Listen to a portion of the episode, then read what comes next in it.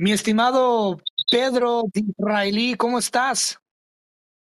Hola, ¿qué tal, Cristian? Muy bien, tranquilo, aquí eh, pues ya listo para comenzar la conversación contigo.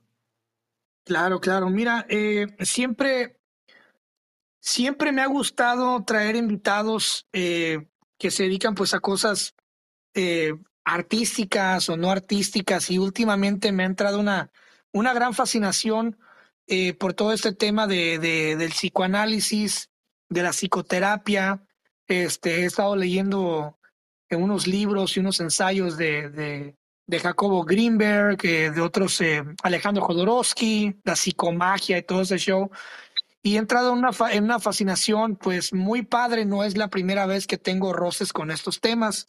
Yo tengo ya estudiando eh, pues muchas eh, cosas referentes a la metafísica, todo ese show desde los 13 años, pero me gusta mucho cómo ustedes, eh, los psicoterapeutas y los, los psicólogos, que son diferentes cosas diferentes, ahorita lo abarcaremos, eh, ayudan o nos dan esta guianza, esta especie de luz entre tanta penumbra, ¿no?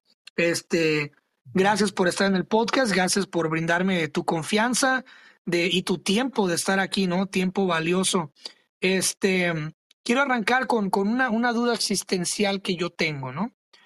Eh, ¿qué te, qué le, qué te lleva a ti en su momento a decidir eh, emergerte en este mundo de, de la, pues de la psicoterapia, el psicoanálisis? ¿Qué es lo que te mueve a, a acercarte, ¿no? A esta, a esta vertiente tan, tan llena de todo. Claro, antes que nada, pues muchas gracias, Cristian, por la invitación, por también abrirme un espacio en tu podcast. Eh, me siento eh, pues muy agradecido por este honor, antes que nada.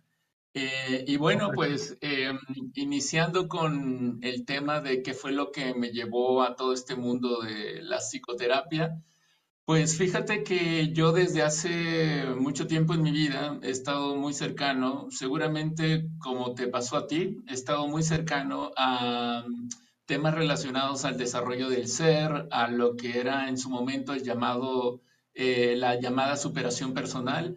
Y fue así como, pues desde secundaria fui leyendo algunos libros, tal vez un tanto básicos ya ahora para algunas personas con todo, ahora sí que con toda la posibilidad de conocimiento que hay ahora, pues, eh, eh, pues ya escritos. En su momento, pues me acerqué a un bestseller que era el de Tus Zonas Erróneas. Eh, luego, eventualmente, estaba muy de moda un cuate que se llama o llamaba Miguel Ángel Cornejo, eh, que también escribió libros de superación y desarrollo personal. Uno de ellos era El Ser Excelente. En fin, entonces, eh, desde ahí me llamó la atención toda esta situación de cómo funcionaba el comportamiento, la psique, la conducta humana y, y, al- y- yo me vi muy reflejado y muy identificado en, en- en lo que, en lo que leía, ¿no? En, en cómo eh, si eh, cambiabas eh, alguna actitud o si identificaba alguna emoción y si hacía algún, al- algo un tanto distinto o si me organizaba en, en mis pensamientos y luego lo convertía a algo pues ya conectado a la acción, pues las cosas podían ir modificándose, ¿no? Entonces, fue un, fue un camino largo, eh, ahí empezó y eh, eventualmente pues eh, en sí, yo no me dirigí directamente a una formación eh, psicoterapéutica. La vida me llevó a, estudiar eh, una licenciatura, en- a trabajar en marketing digital y ya tiempo después eh, fue que me di el espacio para entrar a ciertos talleres, ir a ciertas experiencias y continuar con este desarrollo mucho en el, en mi desarrollo en mi desarrollo personal. Era más una búsqueda personal en sí de, de poder estar en paz conmigo, de poder eh, tranquilizar ciertas emociones y eso eh, al final del día me llevó a maestría en, psicotera en psicoterapia gestal específicamente y, y, fue lo que me, me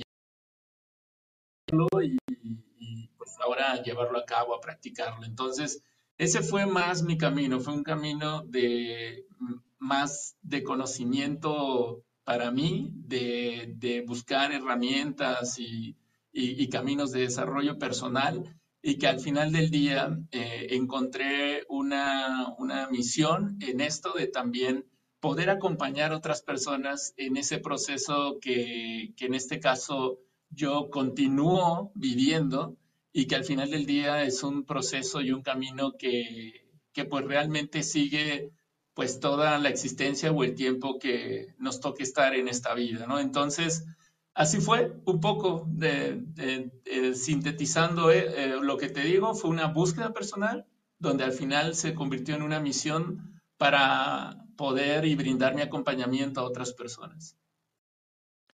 ¿Cuáles fueron los, primeros impactos en tu persona? Que, que, porque mira, cuando uno se sienta, cuando uno descubre el, el cajón, el cajón prohibido, ¿no? El que siempre está sellado, y cuando uno descubre la cerradura y lo abre, el cajón de la mente, ¿no? Y cuando uno abre ese cajón, este, obviamente muchas cosas salen, todos eventualmente, yo también en algún momento abrí ese cajón cuando entré en todo este show de la mente y estuve estudiando a Freud y estuve estudiando pues metafísica, esoterismo, todo esto, la psicomagia de, de Greenberg a muy temprana edad, abrí ese cajón y, y brotaron muchas cosas, ¿no? Este, cuando abriste ese cajón o, abriste la, cerradura de ese cajón de la mente, eh, ¿qué, qué, qué cosas notaste que empezaron a cambiar en ti? Porque cuando una persona se, se hace su primer autoanálisis, que sorpresivamente hay mucha gente que pasa por este mundo y nunca se hace un auto, nunca se para a hacer un autoanálisis, ¿no? Y se vuelve víctima de todo. Eh, cuando tú haces este primer autoanálisis, ¿qué edad tenías ¿Y, qué realizaciones descubriste o notaste que, te llevaron a hacer los primeros impactos en tu vida? ¿Cómo estuvo ese, ese, ese choque, ese shock de darte cuenta de, de, lo que había ¿no? en ese cajón? Pues fíjate que mm, yo em, puedo, puedo identificar claramente un momento clave en mi vida eh, y fue, fue pues fue la primera vez que fui a terapia, realmente. Em, hay, una, mm, no, no logro identificar si hubo una situación o una experiencia eh, claramente especial, perturbadora, eh, así que me, me, hiciera abrir la mente y, mi realidad eh, de manera brusca. La esto porque, pues, al final del día yo seguí mucho tiempo el camino, ¿no? El camino establecido, el, de estudiar la primaria, secundaria, preparatoria, hacer una carrera, buscar un trabajo, eh, desarrollarme en el trabajo, dar lo mejor de mí, en fin. Entonces, realmente estaba ya mecanizada de lo que es la existencia eh, humana. Seguí el guion eh, como muchas personas lo siguieron y lo seguirán siguiendo porque es un camino también estructurado en esta realidad. Entonces, yo creo que una de las primeras veces donde eh, pude eh, contactar claramente conmigo em, fue, fue en, mi primera sesión de terapia eh, y, ahí me di cuenta que todo lo que había leído, los talleres a los que había ido, los contactos, lo voy a llamar así, los contactos emocionales por los cuales yo había eh, eh, yo, yo había había caminado en ellos, eh, tal vez no tuvieron como la guía suficiente para, para, poder, para poder hacer algo más al respecto, ¿no? Siempre fue tal vez, o la mayoría de las veces, fue una catarsis emocional sin, sin un rumbo tal vez, o sin poder organizarlo claramente en mi persona. Entonces, yo creo que fue esa, esa, esa primera sesión que tuve con mi, con mi psicoterapeuta, eh, precisamente también era un psicoterapeuta gestal, donde abordé pues una, una emoción de inseguridad que, que, tenía en relación a lo que iba a pasar en el futuro. Eh, entonces, eh, me di cuenta ahí que, que, tenía la llamada ansiedad, que es, es mucho estar con una energía contenida sin poderla encauzar y encaminar hacia una acción que pueda construir algo en el tiempo. Entonces, cuando está reprimido, cuando está anclado a, a, a postergarlo, a simple y sencillamente no, no reconocer esa energía de, de, querer hacer algo realmente, hacer algo auténticamente de algo que yo quería, eh, creo que eso fue, fue, fue como, fue como un despertar, fue como un decir, ok, de esto, de esto se trata, Y eso ocurrió, em, pues alrededor de mis, ¿qué será? Ah, no recuerdo muy bien si tenía 30 o 32 años fue cuando ocurrió ese, ese, ese, ese shock de decir, ok, esto, esto, esto lo puedo encauzar y lo puedo encaminar de una manera, en, en, ese momento lo veía muy eficiente, ¿no? Ya en términos personales, al día de hoy, lo puedo ver que, lo, lo, puedo ver que es una, una manera de encauzar emociones eh, y, y, poder identificarlas eh, para poder también verme y poder conocerme eh, eh, realmente, ¿no? De, que está ocurriendo dentro de mí.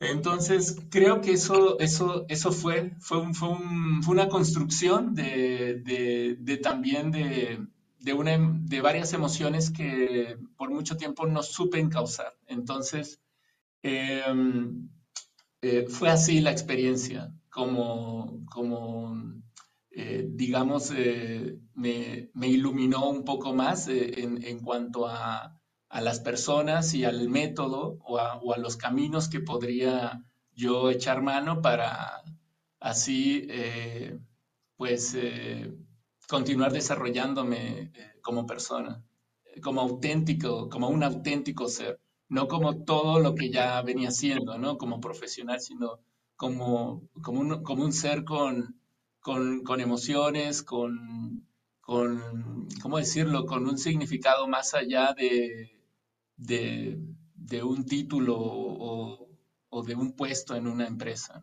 Entonces, es, así fue eh, más o menos la experiencia. Entonces dirías que la, búsqueda personal es en sí para buscar quiénes somos de verdad, ese verdadero ser. Sí, definitivamente. Cuando ah, es una, ah, me he encontrado luego que las personas dejan de preguntar o, buscan no entrar a, la, conversación de quiero saber quién soy. Porque luego he escuchado que dicen, tú dices quién eres, es tu ego preguntando, buscando otra vez ponerle forma a las cosas, ¿no? Eh, sin embargo, creo que es importante esta búsqueda interna, esta, esta búsqueda que le llaman ulterior, eh, en, donde se hace la invitación a que realmente conectemos con, nuestra, con nuestras necesidades auténticas.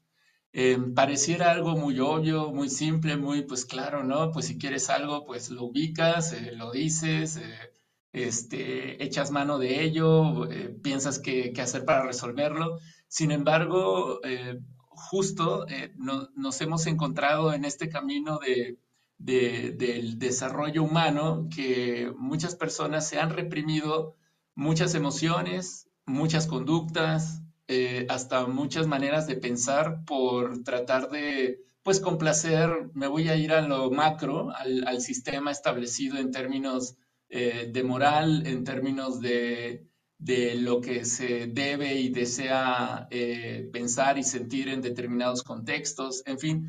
Entonces, eh, esto se, con, toda esta configuración que hay en la realidad, que hay en, nuestro día a día, se está volviendo urgente esto simple, esto de poder tener esta conversación interna, este reconocimiento propio, de entrada de las necesidades que cada uno tiene y que cada uno eh, a lo largo de la vida y de las etapas y de los ciclos de, la vida de cada uno de, que, de nosotros, de ti, de, los que nos, oyen, eh, pues van a estar viviendo. Si bien las necesidades no siempre van a ser las mismas en todo momento de la vida, pues hay necesidades que van surgiendo y que de alguna u otra manera se tienen que ir acomodando para darle un cauce, ¿no? Claro, lo digo de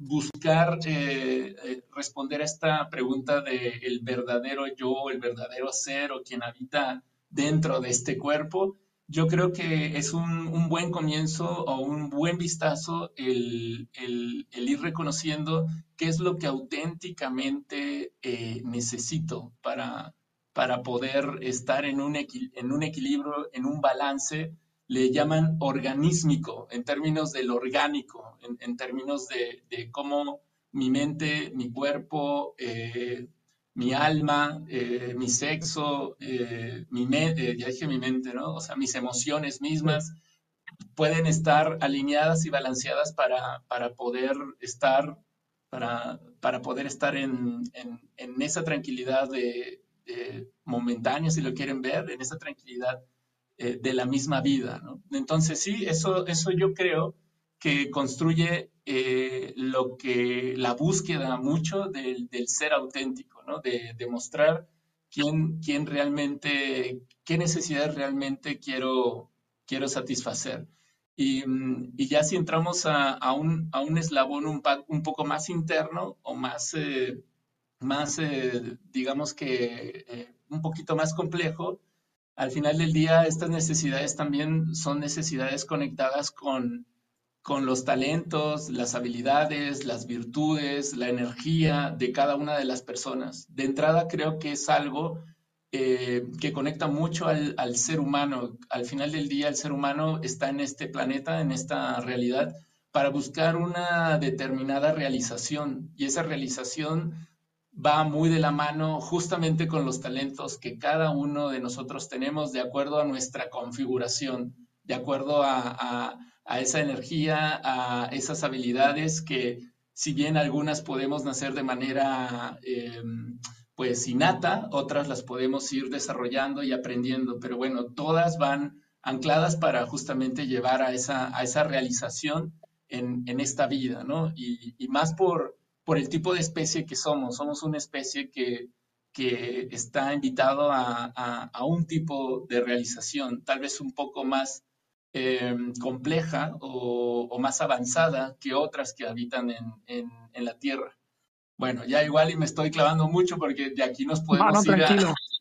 a, no, tranquilo, cómo La misma, a cómo la misma especie humana, entiendo, al día de hoy, pues a, ha, digamos, distorsionado toda esta realización en lo que, pues, ha sido la, la pues, está haciendo la destrucción y el consumo de los, de las, eh, la explotación, perdón, de, de, pues, de la misma tierra, ¿no? Pero bueno, es, es, regresando al punto, va más por el, el en el sentido de desarrollo del ser auténtico en relación a, a esas necesidades, ¿no? van desde las primarias hasta las avanzadas, por decirlo de alguna manera. Bueno, yo estoy preparando terreno para lo que viene, ¿eh? porque vienen preguntas bien pesadas, papi. bueno, ahí te ya, va. Ya si, alguna pregunta está medio pesada, ya ahí la, comentamos juntos. Ah, no, no, no, no. Eso fue solamente la punta del iceberg. Ahí viene el fondo, ahí viene el trasfondo. Aquí tengo preguntas pesadas. Hoy tengo la oportunidad de, hablar con un psicoterapeuta y hoy me voy, voy a, voy a aprovechar. Este, ya me estoy poniendo nervioso. no, no, no, agárrate porque ahora sí, eh, nunca vas a olvidar este episodio. Vamos a profundizar, hermano. A ver, venga.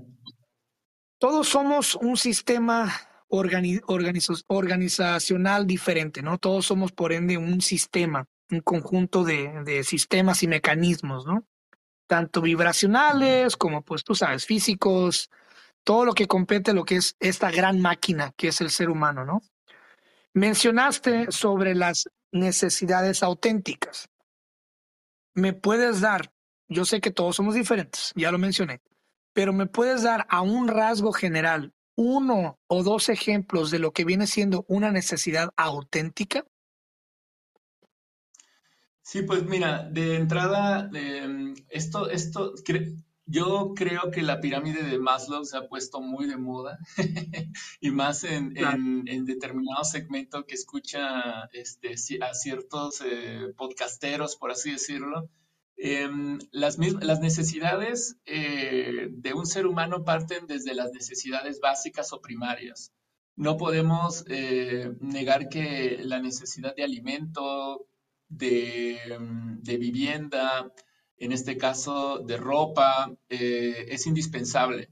Em, eso digamos que es la base propia de, la famosa pirámide de Maslow. Yo concuerdo mucho con ello porque al final del día, eh, nosotros como especie humana, como seres humanos, estamos en, una estructura, en una gran estructura eh, llamada planeta Tierra, en donde vivimos en comunidades, eh, en ciudades, que al final pues piden que, que, también sigamos determinadas reglas, determinados puntos de, de conducta. Hay leyes establecidas para que la la convivencia sea la adecuada y dentro de todas esas, eh, dentro de las necesidades iniciales, me parece que rescato también eso mismo, las primarias, las, básicas, que es el contar con, agua, con aire, con alimento, con vestimenta y, con un lugar eh, seguro donde vivir. Eh, sin eso, nuestro mismo sistema, nuestro mismo organismo, eh, no podría estar en el balance adecuado ni siquiera para poder pensar más allá.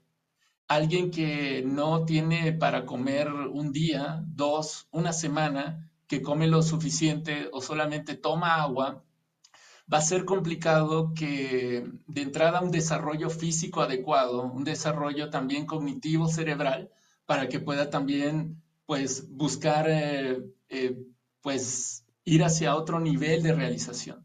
Entonces, ahí la importancia mucho de toda esta situación también socioeconómica que vivimos en el mundo, eh, donde hay, siguen habiendo, y creo que desgraciadamente seguirán habiendo muchos sectores donde estas necesidades básicas primarias no están siendo y no serán resueltas, estarán segregados dentro de este sistema pues capitalista en donde vivimos, donde pues al final del día busca también cobrar factura o, ver a, muchos seres humanos como parte de, la pérdida, por así decirlo, entre comillas, por al final del día eh, eh, unos cuantos acumulen mucha más riqueza que otros. Entonces, bueno, yo creo que eso es indispensable en términos organísmicos, en términos de hacer este, este balance de cada uno de nuestro, de nuestro organismo es importante contar con, esas necesidades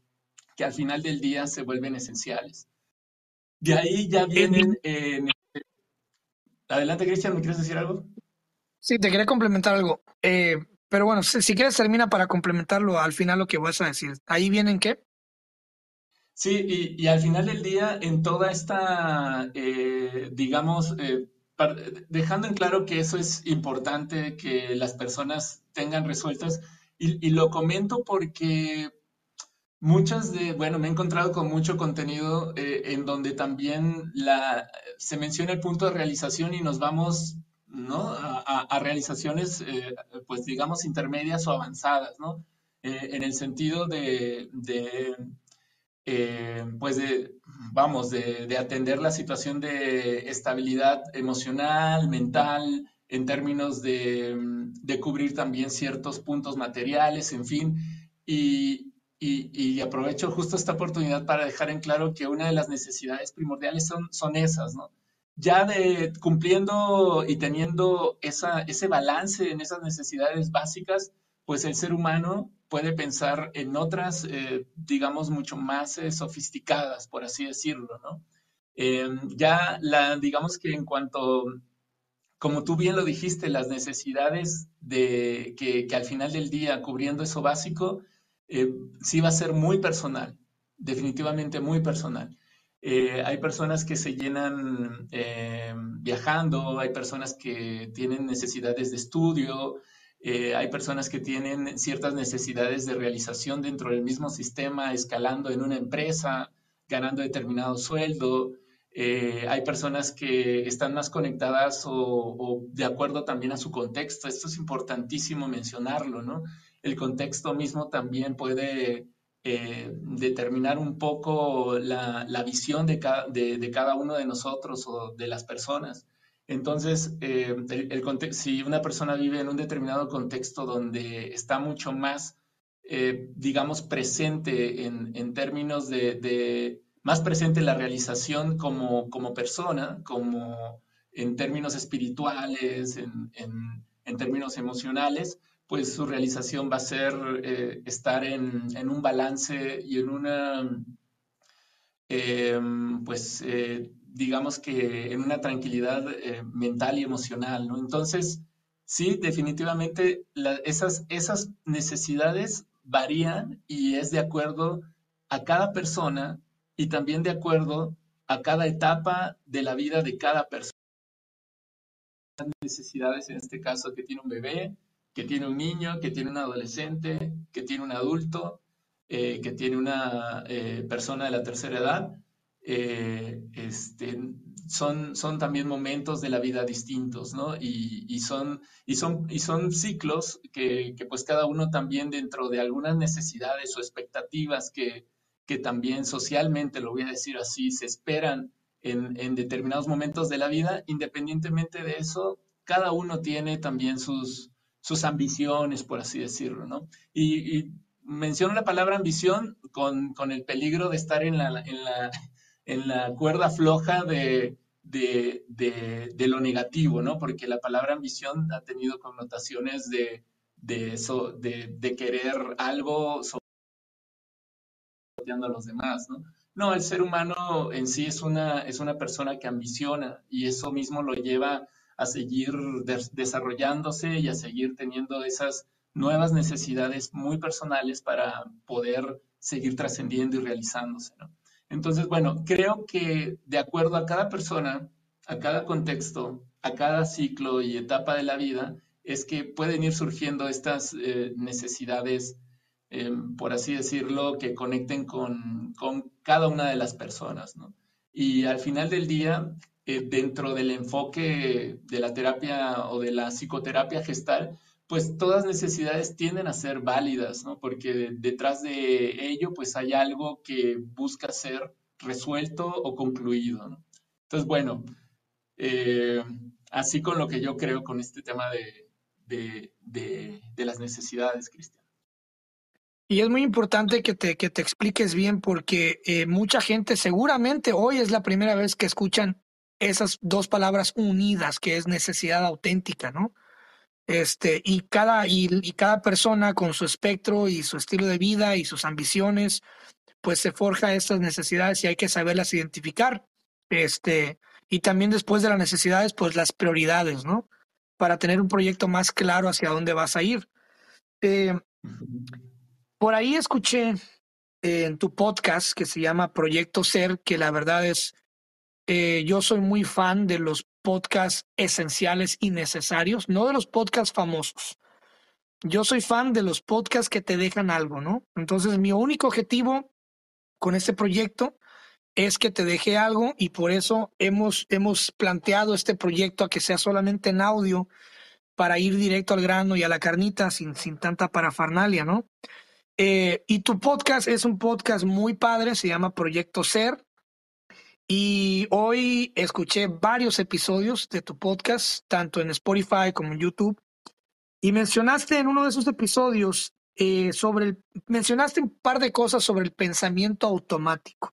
Entonces, ya que estamos hablando sobre las necesidades auténticas, todo este show, es inevitable que las necesidades no vayan conectadas con este llamado pensamiento automático. Eh, desde tu postura, ¿qué es el pensamiento automático ¿Cómo ha afectado en tu vida? Eh, ¿Puedes darnos ejemplos? ¿Puedes desglosar un poquito más esta idea sobre el pensamiento automático? Sí, fíjate que el, el, la automáticamente pues viene mucho también de esta inercia social, colectiva, comunal, que todos estamos inmersos, ¿no? Y en donde no solamente lo moral, lo religioso ha estado también inmiscuido para poder ahí eh, sumar con, con, ciertas ideologías, sino también ahora el, mercado de consumo, lo que es eh, la parte del sistema capitalista, eh, apalancado con un gran aliado llamado marketing, pues ha establecido una, una, una, expectativa de cómo la gente tiene que vivir. Y no solamente la, la, cómo la gente tiene que vivir, sino cómo la gente tiene que pensar, qué es lo que tiene que comer, eh, cómo se tiene que ver, dónde tiene que vivir, qué carro tiene que usar, a qué escuela tiene que ir, cómo tienen que ser sus parejas, cuánto tiene que ganar, en fin. O sea, así nos podemos, así nos podemos seguir eh, eh, desmenuzando cómo todo este, toda esta manera de pensamiento automático también tiene un porqué y tiene una base, ¿no? muy, muy, muy fuerte, alimentada por, por muchas ideologías y, más eh, inmersos en este sistema de, consumo. Entonces, eh, algo que es justo importante eh, cuestionar cuando hay una situación que las personas ya no se sienten cómodas con ellas, es qué es lo que estoy haciendo, qué es lo que me ha llevado a sentirme así qué es lo que he hecho o qué he pensado o cómo he sentido para, para llevarme a, tener estos resultados en mi vida. Em, si bien, y, justamente también en, algunos episodios del podcast lo menciono, si bien hay ciertas reglas, ciertas eh, convenciones sociales que nos ayudan a integrarnos como seres humanos a, esta sociedad, eso es necesario, es una, es una primera factura que nosotros hacemos, así ya todos, ¿no? Al final para poder eh, ser parte de un clan y de una comunidad, eh, es, importante eh, también hacer esta, a lo largo del tiempo, de la madurez misma en que, en que vamos transitando el mundo, eh, ir acomodando cuando, cuando ya no, digamos, es funcional el, pensar, sentir y hacer determinadas cosas. Entonces ahí es cuando se puede, se puede cuestionar y se puede al final del día eh, tomar estas eh, nuevas decisiones o nuevas direcciones en, en, nuestro estilo de vida. Entonces, el, el hacer las cosas de manera automatizadas, de acuerdo a lo que prescribe el guion social, el guion religioso, lo que las personas ahora están, cómo están vistiendo, qué están usando, qué están consumiendo, a dónde van, cuáles son los destinos turísticos que, la gente pues eh, está siendo reconocida solamente por ir. Es, es parte de todo este, es parte de todo este gran, gran, gran automatismo. Ahora, eh, el punto aquí es, y para no, para un poco bajar la densidad de todo esto que acabo de comentar, el punto aquí es justamente hacer esta uh, autorreflexión, hacer esta, em, digamos, más bien hacer esta reflexión personal de, de, saber qué es lo que, qué es lo que consumo, qué es lo que pienso, si me parece lo adecuado. Es, es, es detenerse para, para poder hacer esos, esos ajustes que vayan más conectados entonces a eso que realmente pienso, a eso que realmente siento, a eso que realmente me llena cuando gasto, a ese destino, a ese lugar, a este modo de vivir que me hace sentir cómodo y no me genera una situación problemática por no estar tal vez eh, haciendo lo mismo que hacen millones de personas o consumiendo lo que consumen los millones de personas. Es, es, eh, es buscar un poco esa, esa, esa autocrítica, ¿no? En, en, en, el sentido de vuelta, si hay un conflicto también con ello, ¿no? Porque hay personas que en esta manera automática de vivir, de pensar, de llevar su existencia, están cómodos ahí y está bien. Eso también es importante dejarlo claro. Eh, mi, digamos que yo soy mucho más de la idea de, de, sí cuestionar cuando las personas viven de una manera en donde las expectativas no están, no están ancladas en, en su interior o en su sí mismo, sino en lo que los demás ven y lo que los demás aprueban. Ahora, si una persona está cómoda en el día a día, es exitoso, exitosa, eh, está en todos, en todos los ciclos de, pues no sé, de, consumo, de, de, lo que debería ser un buen hijo, una buena hija, un buen hombre, una buena mujer, adelante, está bien. No hay un conflicto ahí que resolver, no hay una situación problemática. Esas personas en este momento de su vida se sienten cómodas ahí. ¿Por qué? Porque así son sus necesidades como tal y están siendo resueltas. Eh, yo creo que este punto de sentirse automatizado viene justo con esta, esta autocrítica o esta reflexión cuando surge un, un conflicto en la manera de vivir. Yo lo expongo mucho porque a mí se me hace muy cínico la manera en la que eh, la sociedad misma está a veces estructurada y la gente no se detiene, aunque sea unos segundos, un día, un mes, para poder preguntarse si su estilo de vida o a donde quiere llevar su existencia es donde realmente lo desea. Ahora, esto va a ocurrir hasta que la misma persona realmente entre en ese momento de, de, reflexión, en ese momento hasta si quieres de, de crisis. Y es donde ahí también surgen muchas estas famosas crisis, cuando a veces de golpe rompes con todo el esquema o sucede algo en tu sistema ya bien estructurado eh, que te llevaste por años y se rompe por una situación que no estaba en tus manos. Entonces ahí viene también ese tipo de choques. ¿no? Entonces, bueno, em, eh, no sé, no sé, me creo que de repente siento que yo hago, pero no sé si no, no, todo, todo, todo se conecta al final, al final todo se conecta. Ah, ok. Eh, pues ese es, el, ese, ese es más mi, mi, digamos, lo que yo establezco en el, en el sentido de vivir automatizados, de manera automática, ¿no?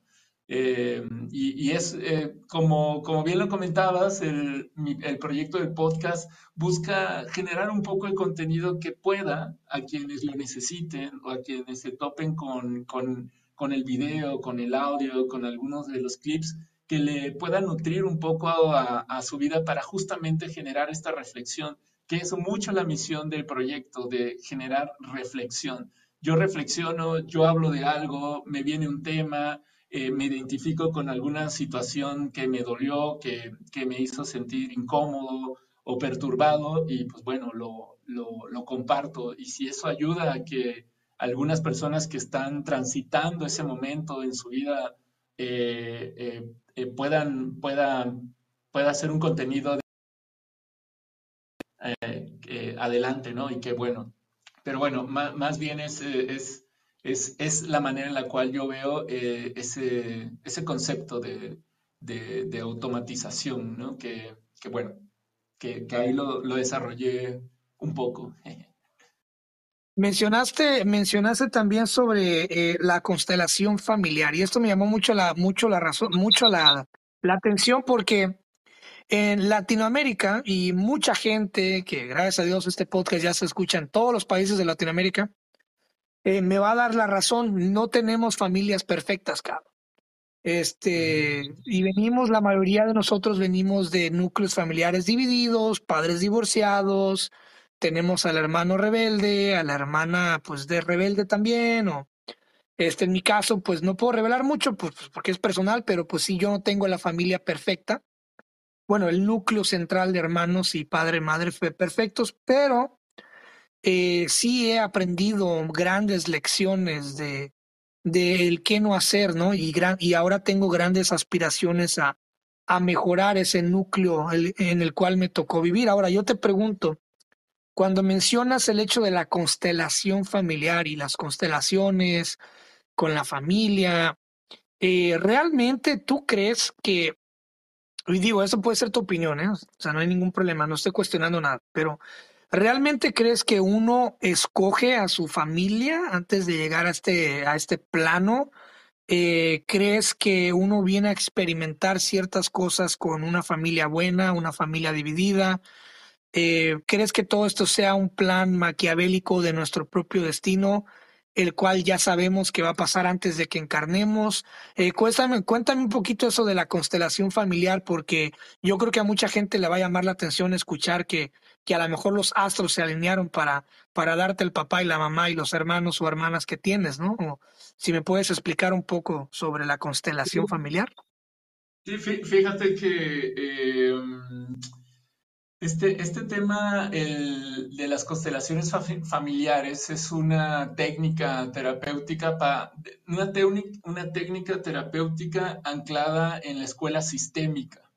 Al final del día, como bien lo comentabas, eh, el mundo, de entrada, nosotros mismos somos un gran sistema de sistemas, nuestro sistema respiratorio, nuestro sistema digestivo, lo neuronal, lo sexual, lo motor, en fin, todo, todos son sistemas que están conectados con, con, de, en cierta forma y, sincronizados con todos para que podamos funcionar de, eh, pues, eh, adecuadamente. Entonces, em, este punto de, eh, de, la familia es también un sistema que está o que, o que, o que se ha creado, se han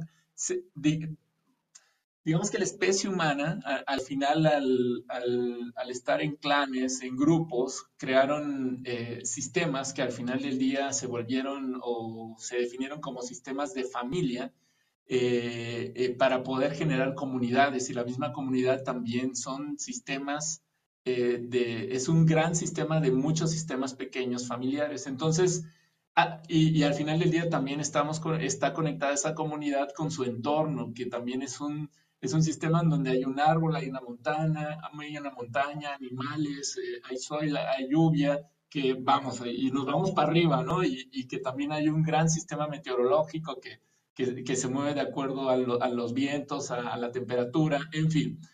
Y regresamos de nueva cuenta aquí al punto de, del grupo de personas eh, llamado familia, es, eh, se estudia o se estudia de, esa manera y se lleva a cabo una terapia de esa, de ese, con, esa misma, con ese mismo entusiasmo, en el sentido de que eh, los papás, los hijos, los abuelos, los bisabuelos, hasta los tíos, eh, pasando por los tíos, los primos, los hermanos, están, están conectados de manera Mm, de, una manera como un sistema y, está siendo afectado entonces por ello. ¿A qué voy con esto? Que, que desde, con esta, con esta idea desde origen se, establece que los mismos, caso los abuelos, los bisabuelos, los bisabuelos, pues son los que al final del día también tuvieron una, una afectación no solamente conductual y no solamente de aprendizaje,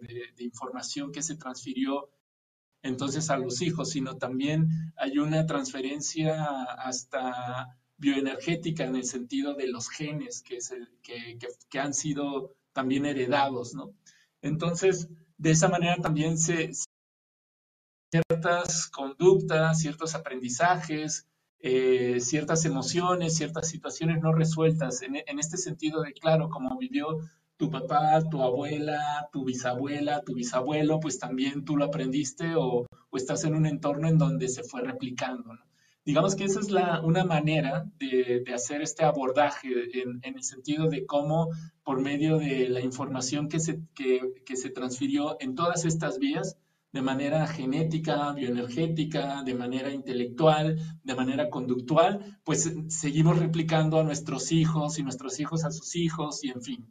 Es, una manera de, ver este, esta manera, e, e, este, este, este funcionamiento del sistema.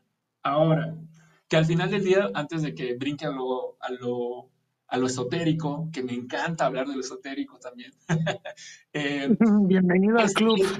Sí. esta, e, esta, esta, primera concepción que platico es, es una manera también de explicar eh, mucho lo que pasa sociológicamente con, con, los seres humanos eh, en este mundo, ¿no? Cómo, cómo se hace un estudio de los comportamientos, se hace una categorización y de ahí también se pueden derivar algunas conclusiones y también algunas acciones al respecto, ¿no? Esa es la parte científica, por así decirlo, la, parte donde ha sido pues muy, muy, con, pues muy llevada con método científico y, y, que pues ha ayudado también al, desarrollo social.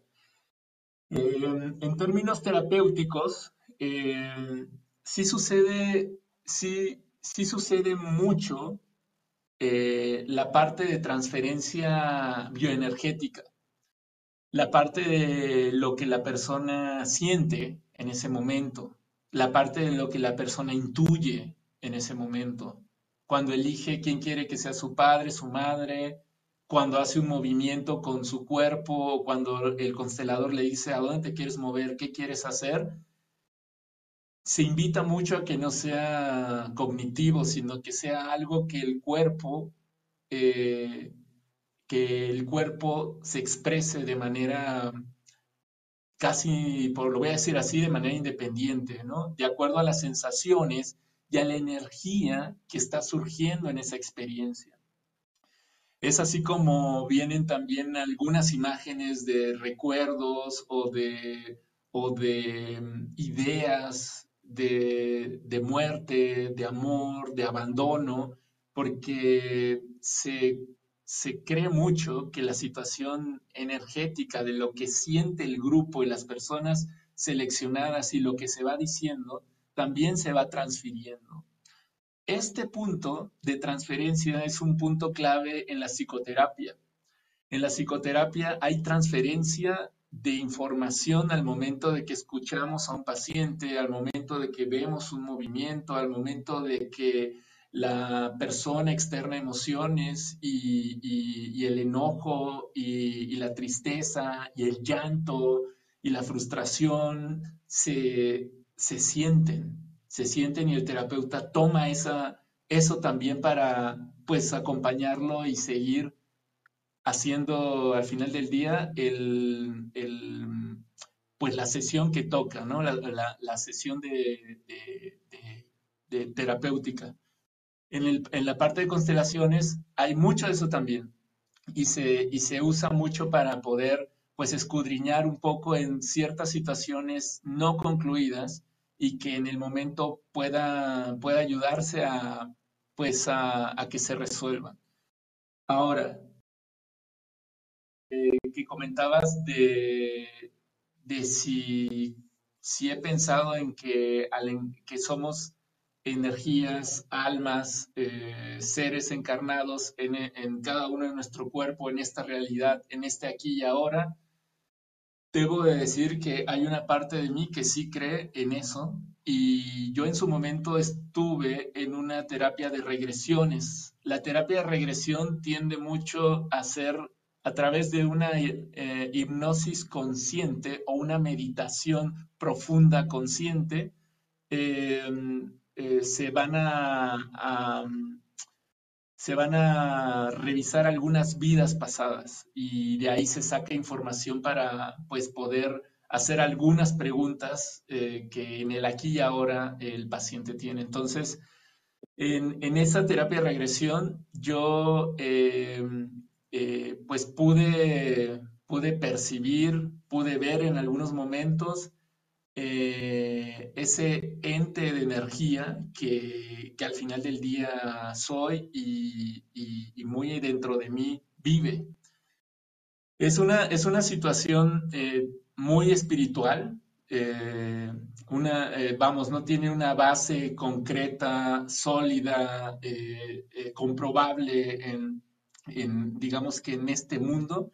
Sin embargo, mis sensaciones y, digamos las, la, la visión que yo tuve en ese momento, pues sí, fue de que esa energía se encarnó en un cuerpo que al final del día también yo elegí la manera en la los ojos, la estructura, la altura, la complexión, el cabello, también en esa, en, esa experiencia pude darme cuenta que la pude elegir.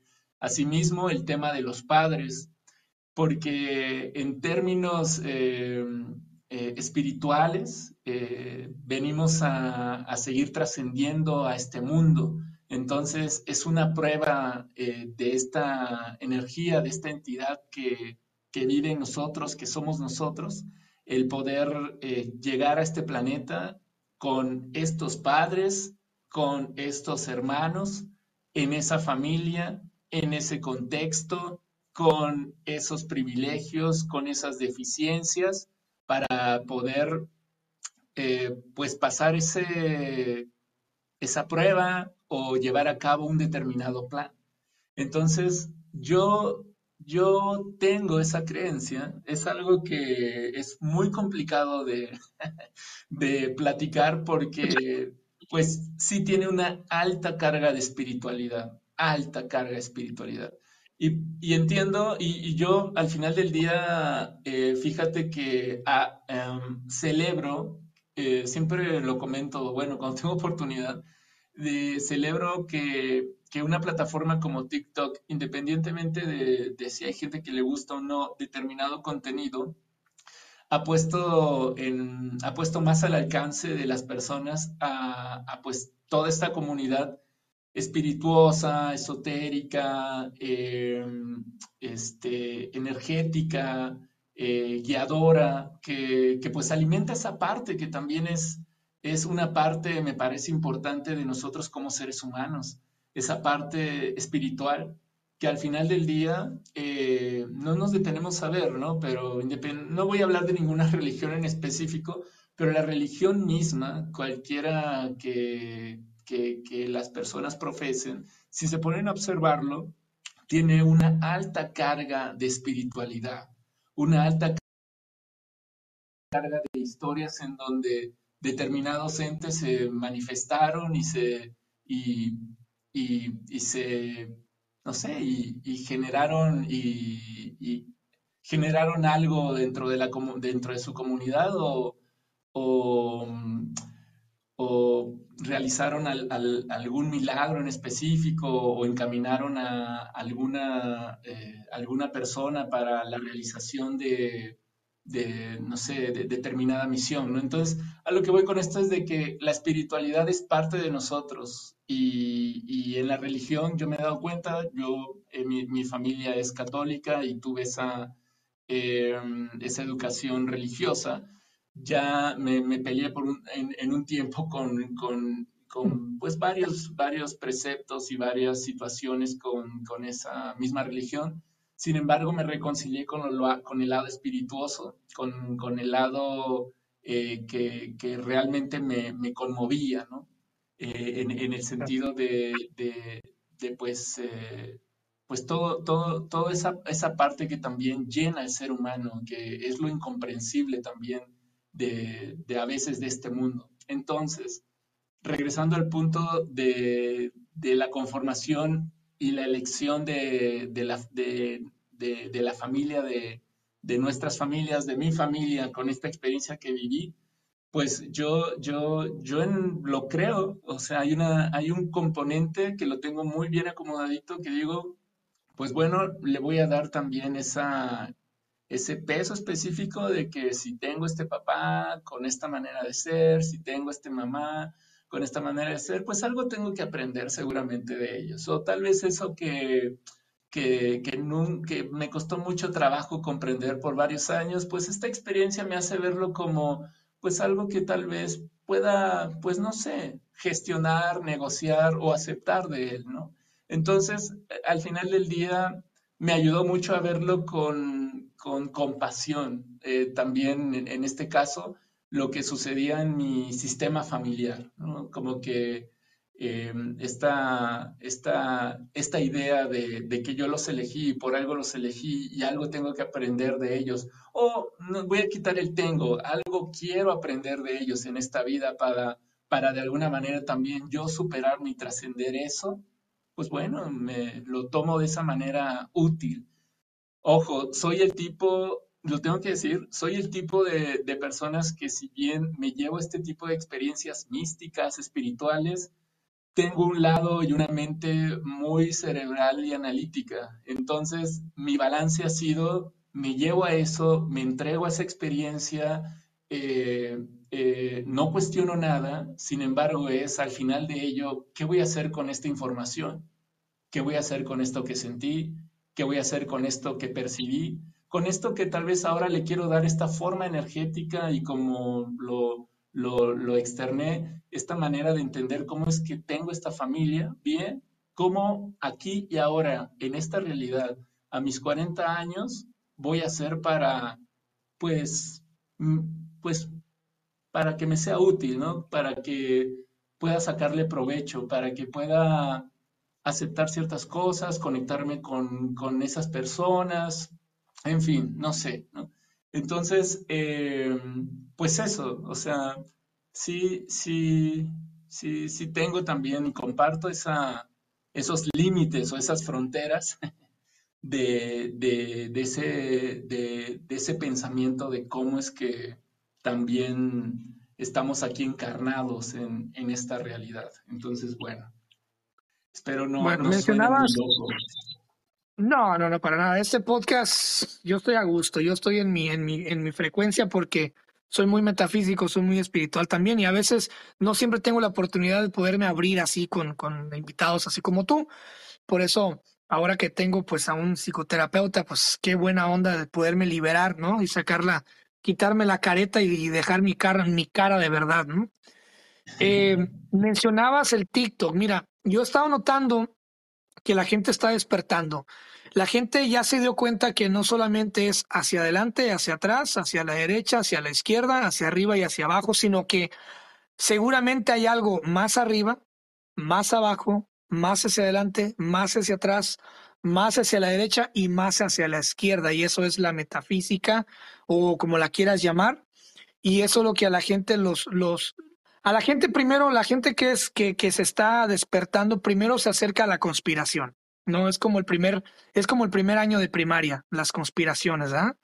Después ahí empiezas a profundizar, profundizar un poquito más y te empiezas a mover un poquito más hacia lo esotérico, ¿no? Y empiezas a subir de grados. Eh, también mencionaste, mencionaste que pues vienes de un, de un seno familiar católico, igual que yo. Entonces yo te quiero, yo te quiero preguntar desde tu postura, ¿verdad?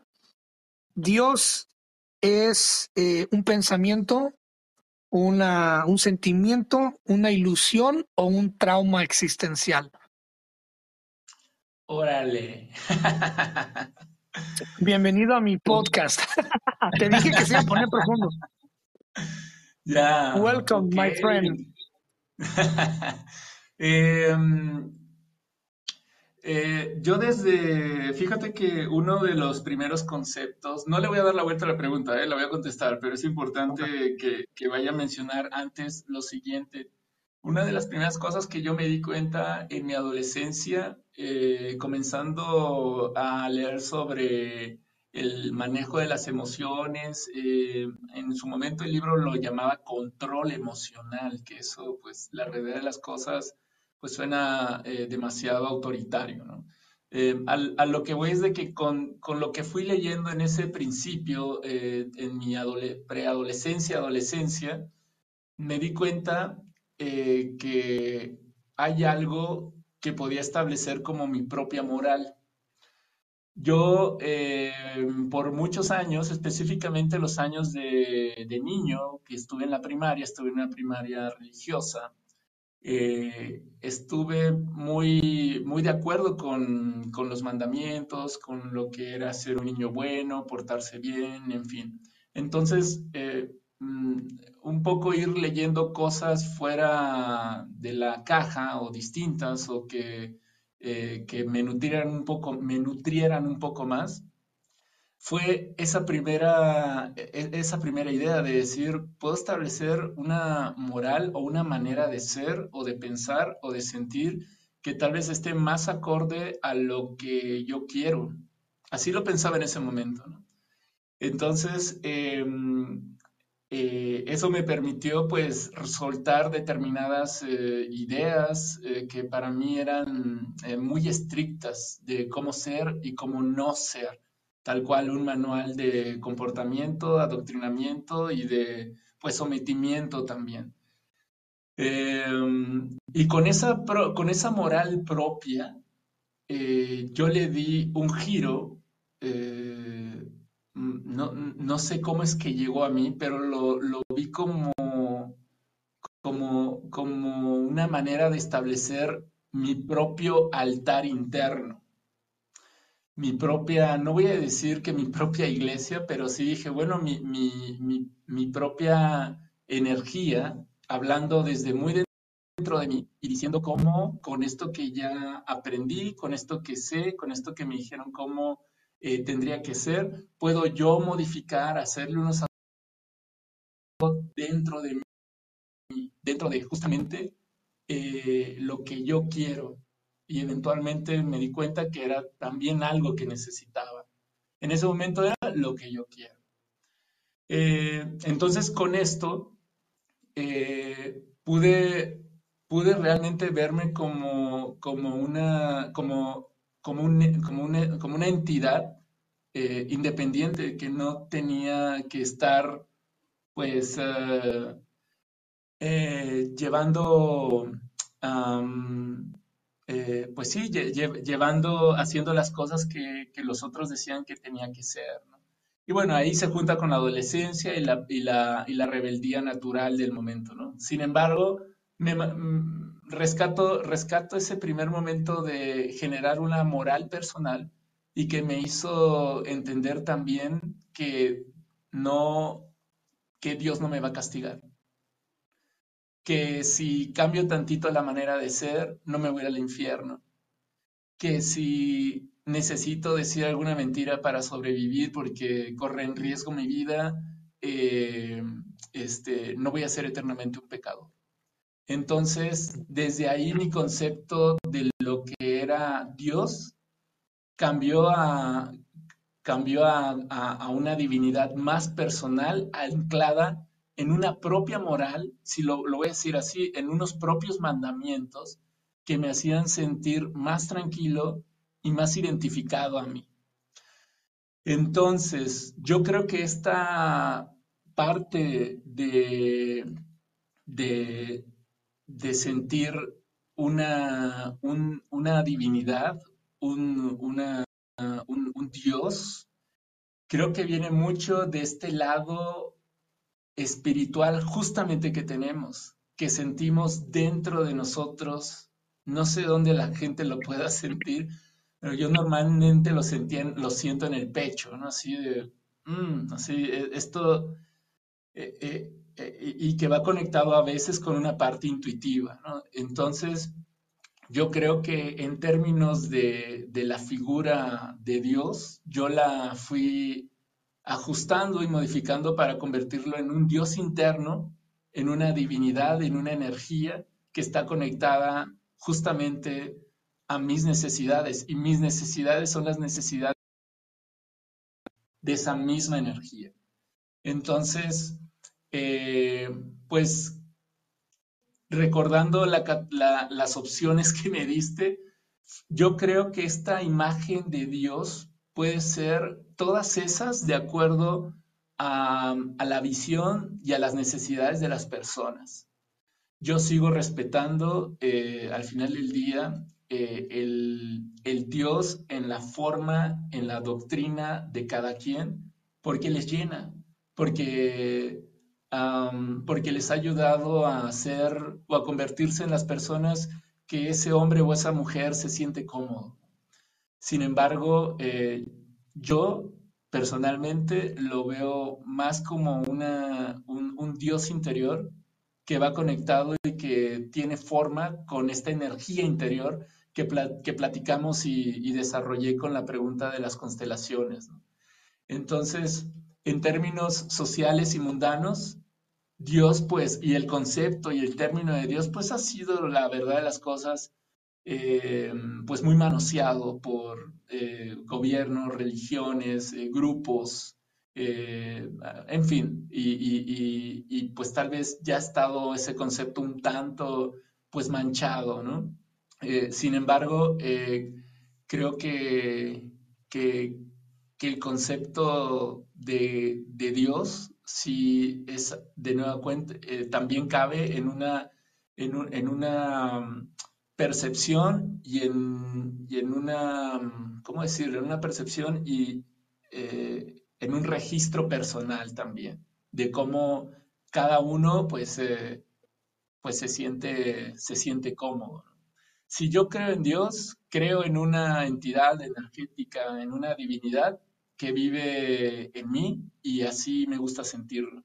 Así lo he llevado y así lo he transformado. Y, así como esa creencia de, Dios en, mi historia de vida, por supuesto que tuve muchos años en donde creí en, esa, en ese Dios, eh, o bueno, creí totalmente en, el, en, el, en la figura del Dios católico que me mostraba, ¿no? Sin embargo, ahora rescato más bien esa energía y esa, esa espiritualidad en la religión que me fue enseñada para alimentar esa, esa espiritualidad que ya vive en mí. La, la fe la, la, brindan las personas, la fe a una, a una imagen, a, a, a un la dan las personas. La historia como tal que nos cuentan no sería nada si las personas no... Y la fuerza y la energía para creer en eso es precisamente la fe y emerge de la energía espiritual interna de cada uno de, las, de nosotros como personas. Entonces, es así como se construye también el, el, mundo y específicamente en este tema, también así se construye eh, la creencia en, en, en, algo externo llamado Dios o en alguna santidad, ¿no? Eh, creo que es importante también reflexionar y ver eso, cómo la, la, la misma fe viene de nosotros, no viene de, la, de, de lo que nos cuentan. Nosotros le damos esa, esa confianza esa, y, esa fe a lo que, a lo que eventualmente adoptamos, ¿no? Como en, una situación eh, religiosa. Entonces, eh, pues así, es, es, es, lo que yo, es lo que yo, mm, yo podría decir en, términos de, de lo que puede ser Dios, ¿no? En este caso comparto mi historia y, creo que al final del día eh, vivimos en, pues sí, vivimos en, un mundo en donde, no es de que me, me quiera como que limpiar las manos, ¿no? Eh, sin embargo, creo que justo en este tema de creencia espiritual y, y más como se ha dado la historia eh, en, este, en, cuanto a si mi Dios es, es mejor que el tuyo, más fuerte, o si mi Dios sí es el Dios, si es el Dios real y todo eso, creo que está bien respetar en dónde las personas ponen su fe, su atención, su energía espiritual para poder tener ese, ese, ese confort también y ese apapacho este, energético, corporal, este, emocional que les pueda generar, ¿no? Entonces, eh, eh, es lo que yo, yo podría eh, compartir en ese, en ese terreno. El amor. Eh, ¿Cómo estás con el amor? ¿Estás en paz con el amor? ¿Estás en buenos términos? ¿Fluyes con el amor? ¿Fluyes con amor? ¿Te sientes pleno en amor? ¿Estás trabajando en el amor? ¿Cómo estás en esa área como psicoterapeuta? Es un área, eh, eh, el, área de la situación de la, de la emoción, como las demás emociones, es un área que sube y que baja. Eh, yo, te puedo decir que, yo te puedo decir que en, términos personales, busco estar conectado la mayor parte del tiempo en, en el amor, pero también busco estar conectado con mi enojo Busco estar conectado con mi miedo, con mi tristeza, con mi alegría. Em, eh, ah, va, a sonar como una pregunta muy, muy política, ¿no? Pero bueno, eh, voy a terminar esta idea y sigo con, lo que, con, la pregunta concreta en sí. En, términos emocionales, eh, creo que la conexión emocional idealmente pues puede estar en una Em, ¿cómo decirlo? E, e, esa conexión con, las, con las emociones es importante tenerlo, tenerlo abierto y presente. Y justamente en términos eh, terapéuticos, se busca trabajar eso, la expresión. Una, una de, las, de las partes importantes en el trabajo psicoterapéutico es la, es la misma expresión emocional. Y toda emoción no es buena ni mala, es la emoción que toca sentir, expresar en ese momento. Algunas personas, eh, o en algunos casos, eh, pues si hay personas que se les complica tal vez expresar amor, no solamente en términos de una pareja afectiva, sino a su mamá, a su papá, a sus hijos, a sus hermanos, a sus compañeros de trabajo, en fin. Entonces, eh, el, punto es dar cauce o tener el, el, proceso, la sanación o el canal libre para que al momento de que sea oportunidad de expresar esa emoción como el amor, se pueda, se pueda, se pueda hacer de, de manera natural, auténtica, y, sincrónica a lo, que, a lo que estás viviendo. ¿no? Asimismo, todas las demás emociones que ya dije. Eh, me voy mucho, me puedo tocar la, de la, la, del miedo o el enojo, porque ha sido muy estigmatizado, ¿no? las personas que se enojan o las personas que muestran su enojo, que es bueno, eh, y aparte es una situación también que, que, bueno, yo pasé eh, y, y, veo que muchas personas también, muchas emociones fueron reprimidas porque socialmente no, no eran las adecuadas o las bien vistas por los papás o los abuelos o, los vecinos y, el que dirán. Entonces, el punto es tener eh, eh, este trabajo adecuado para que en la mayoría de las ocasiones la canalización de estas emociones pueda, pueda tener un flujo adecuado. Eh, por supuesto, en el trabajo terapéutico, que es un proceso, tengo que decirlo, o sea, no es un, voy a terapia, trabajo mi enojo una sesión y ya estoy arreglado. Eh, al final del día es un entrenamiento, véanlo así, también emocional en, sentidos terapéuticos. ¿Por qué? Porque tal vez tenemos tan reprimido eh, la expresión del amor, la expresión de la tristeza, que requerimos de tiempo y de aprendizaje para poder saber cómo, cómo hacerlo. Entonces, en, ese, en este punto, eh, pues va a ser un proceso para encontrar ese balance.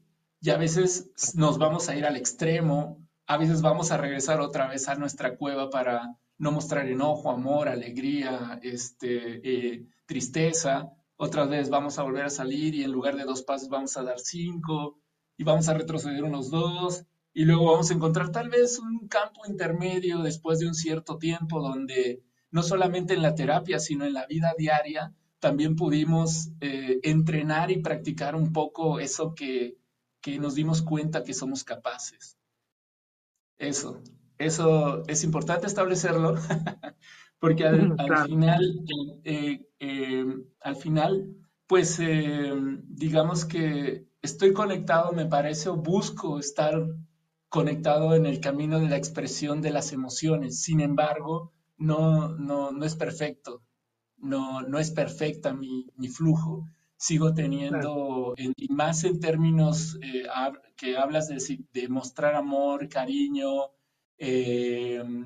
afecto, me cuesta trabajo porque justamente es parte también de mi proceso. Sin embargo, eh, trato de estar pendiente, presente en, determinados momentos, dejar sentir esa emoción de resistencia, dejar sentir esa emoción de que si quiero un abrazo, de que si quiero dar un beso y, y ver qué sucede, ¿no? O dar ese pasito y llevarlo a la acción y decir, bueno, pues voy a abrazar o voy a apretar más, ¿no? Entonces, es, estoy en el, me parece, en sintonía de estar en el canal para poderlo expresar. Y, y, es algo que busco estar presente también con las demás emociones. Hay otras emociones, en mi caso, que está más, digamos que las tengo más conectadas, o en mi historia de vida eh, he usado mucho más frecuentemente y, me son más fáciles tal vez de, usar. Eh, sin embargo, es, es, es, eso, es ir sabiendo en qué momento de la situación, de lo que, de la situación o de lo que te está pasando a ti como persona, aun aunque estés en, en, tu oficina o estés trabajando o estés haciendo ejercicio o, o estés teniendo un viaje, pues te pueda ocurrir y, requieras expresar. Tal vez hay algo que te conmovió y quieras llorar, tal vez hay, hay un chiste que te acordaste camino a, a, tu trabajo y te quieres reír, este, eh, tal vez amaneciste medio chico palado y requieres un poquito de, de, de, de alguien que, que, te dé un abrazo o una palmadita. O sea, es, es, es algo que día a día eh, es una oportunidad para poder, para poder em, expresar. Entonces, regresando a, y buscando cerrar la pregunta, pues estoy en flujo, me parece, estoy, eh, estoy en flujo consciente para poder seguir eh, disfrutando, porque es importante disfrutar, ¿no? hasta disfrutar cuando, cuando estás llorando, hasta cuando, ¿no? Hasta, no solamente disfrutas cuando estás riendo alegre, disfrutar hasta cuando, mm, hasta en situaciones que crees que no deberías de disfrutar, es así, disfruto hasta cuando estoy triste, hasta cuando estoy llorando, digo, venga, pues, con todo, que salga. Entonces, en, en, en términos del amor, me parece creo que estoy en, en, el canal para poder expresarlo y en la invitación constante para poder vivirlo con mi pareja, con mi familia, con mis compañeros, con mis eh, amigos, con quien me encuentre afuera en la calle y, y pueda ser amable con él o con ella. Entonces, creo que Aquí ahora, en este episodio, Cristian, es la manera que te lo podría contestar. Qué bueno. Eh, allá afuera, este, y obviamente, pues respetando, ¿verdad? Pero aprovecho para preguntarte a ti y seguramente en un futuro le haré la misma pregunta a otras personas con diferentes profesiones parecidas, ¿no? O en las mismas, en, la, en las mismas ramas del árbol, ¿no? Allá afuera, eh, hay personas que dicen que tienen la capacidad de hablar con ángeles, eh, de hablar con seres de otras dimensiones, de otras frecuencias, de hablar con seres de Venus, de, Andrómeda, de Andrómeda, de recibir este mensajes, ¿no? celestiales. Eh, a nivel personal, desde como un, como un psicoterapeuta, ¿no? Que eso se basa más que nada en lo subconsciente, en lo mental, en el poder de la mente. ¿Tú qué piensas de, de, de, todo ese show, de, de, toda esa onda que hay gente que está en este momento recibiendo eh, señales y mensajes, ¿no? Este, de otros seres, de, otro, de otros espectros y, y que lo están plasmando en redes sociales, ¿no? Este, he visto mucho que los, lo plasman en Facebook, que eh, mensaje celestial de no sé qué tal constelación, bla, bla, bla, bla, enviado, no sé qué, y tiran un texto de, eh, de cosas pues de amor y, de paz y todo eso. Eh, ¿Tú qué piensas de todo eso a nivel personal? ¿Te has, conoces a alguien? ¿Has, ¿Te has topado con esa, con esa vertiente? ¿O tú en lo personal, si crees o no crees? Cuéntame poquito de eso.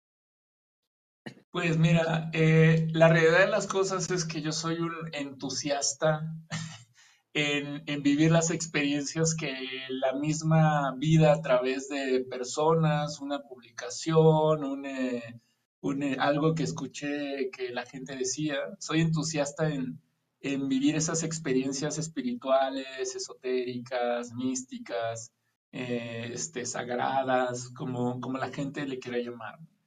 Entonces, tengo ese componente, me parece, ah, es que no quiero así como echarme autoflores, ¿no? Pero ubico en dentro de mi autoconocimiento que llevo en este momento, veo que tengo esa parte, sí analítica mental, pero también esa parte flexible para poder, eh, pues, vivir esas experiencias donde hay ese tipo de creencias, ¿no?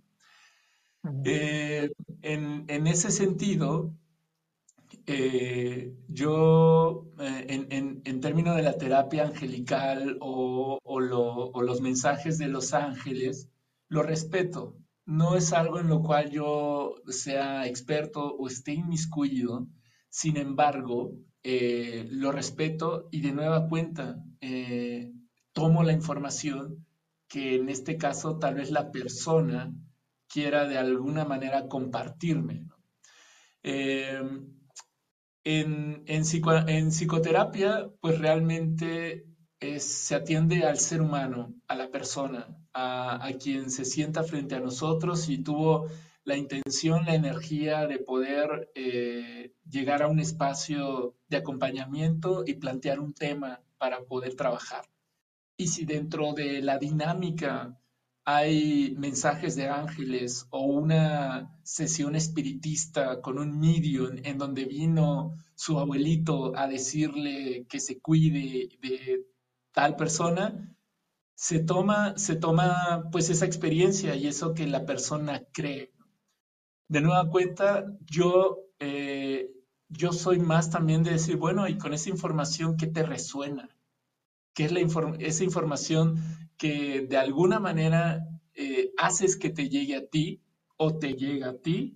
de vuelta, si volvemos a, irnos a la pregunta de los sistemas, también sistémicamente, cómo es que la persona de alguna manera se encontró con una experiencia de ese sentido o de cualquier otro, pudo haber sido una toma de LSD, de MT, ayahuasca o, eh, cualquier otro tipo de, de experiencia, cómo es que también sistémicamente llega a, un, a una experiencia o, a un punto para tener esa información que le pueda resonar en su vida. Creo que eso es lo más, yo creo que eso es lo más importante, eh, eh, eh, qué hacer con eso que viviste, con eso que ahora ya sabes, aquí y ahora en tu presente, aquí y ahora en tu conflicto, en tu tema, en donde pues no has, no has resuelto y te sientes inconcluso, sientes que no has cerrado un determinado ciclo. Entonces, eh, pues, ¿qué pienso de eso? Pienso que es una, una mm, herramienta más, una manera más de obtener información así como una tirada de cartas del tarot, así como la situación astrológica con, con eh, la carta astral, todo me parece también es parte sistémico si, lo, si rescatamos de nueva cuenta ese concepto y cómo también funciona, puede funcionar esta realidad de que a las personas se le brinde determinada información. Ojo, también es información no necesariamente escrita o, o verbalizada, pueden ser también eh, información de sensaciones, emociones que afloraron, eh, dolores en el cuerpo, eh, algo que, al final le busque comunicar de alguna manera, por alguna razón, a, a esa persona en específico. entonces, lo tomo como eso, como una experiencia en donde la persona le fue transferida de, por otro medio una determinada información. Y creo que en, ese sentido, y, más como, como terapeuta, digamos que hay que, hay que estar siempre y constantemente invitados a, aceptar la condición y las creencias de la persona. Totalmente. Digamos que, digamos que te invitan a una sesión, ¿no? Y te dicen, hey, tú eres psicoterapeuta, bien, mira, vamos a hacer una sesión de, de sanación, ¿no? Y en el cuarto hay un medium, ¿no? Eh, ¿Cómo realmente saber? Es que siempre ha sido mi pregunta y, yo y tú eres lo más esotérico y cercano que tengo a, ese a ese. A lo mejor si el día de mañana invito a alguien que hable con ángeles directamente, pues le voy a preguntar también. No creas que no va a tener un pedacito del pastel de mi curiosidad, ¿no? Eh, y llega el medium, ¿verdad?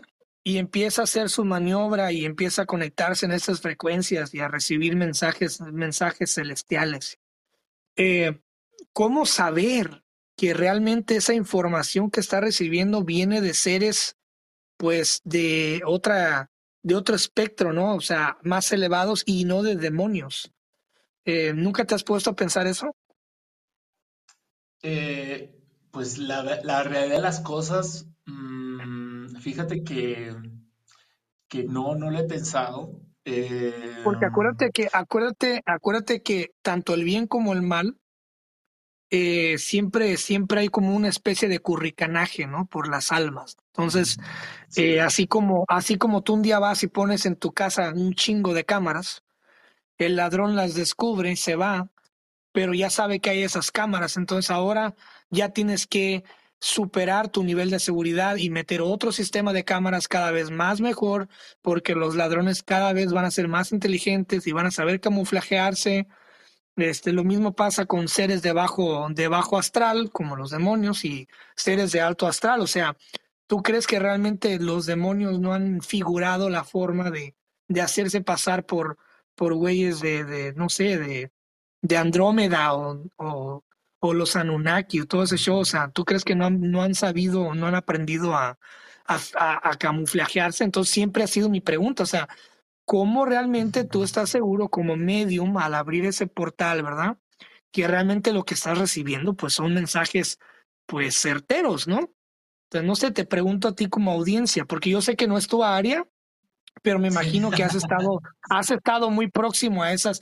Yo creo que has estado más próximo a ese ambiente tú que yo. Entonces te pregunto, pues nomás así por curiosidad, pero igual no te preocupes, no estás obligado a inventar nada.